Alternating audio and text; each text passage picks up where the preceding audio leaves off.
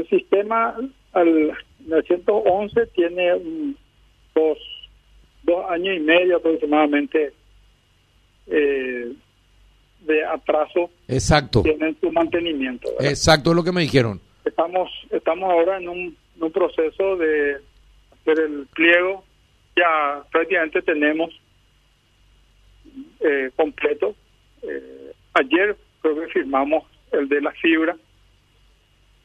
Eh, eh, en su mayoría las eh, las adjudicaciones eh, se, se hicieron en una forma tal de que en, que el ministerio no no tiene control de la con- control de, de- del funcionamiento o la información por eso cuando ahora cuando llegamos nosotros encontramos una este ya estaba a punto de adjudicarse el mantenimiento de la fibra óptica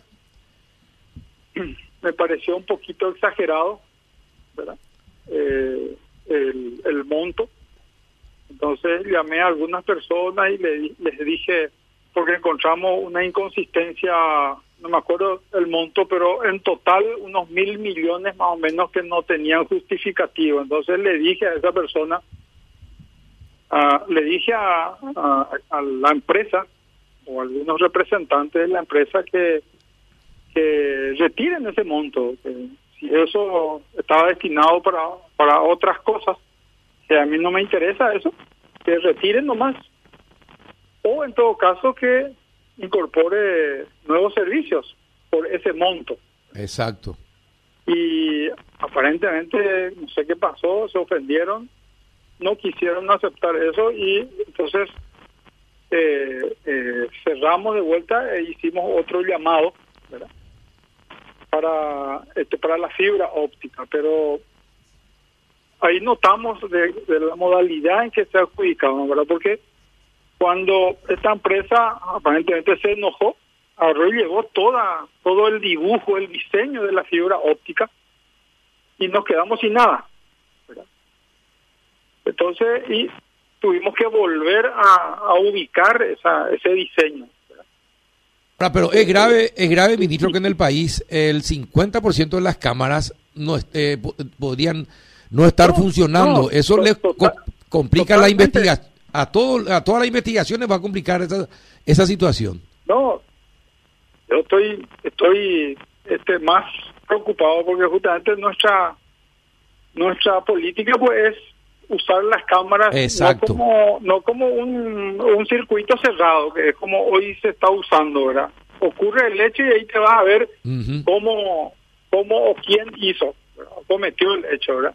Nosotros queremos actuar en forma proactiva con sistema de de- de analítico de, verificar las imágenes eh, permanentemente. ¿verdad? Claro, para poder evitar que se cometan delitos en la vía pública, por ejemplo.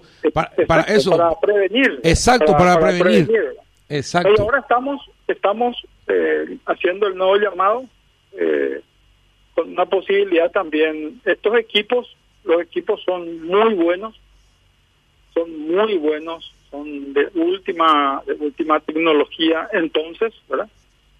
Eh, esto debe ser actualizado, obviamente, eh, y más aún con la posibilidad de que se incorporen y tienen que incorporarse otros programas como Ruta Segura, Municipio Seguro, eh, Instituciones Seguras, todos esos programas tienen que ir adaptándose también y formando parte del servidor del 911 que tiene la obligación de mantener por lo menos, este, creo que hasta un año se mantienen las la- las imágenes.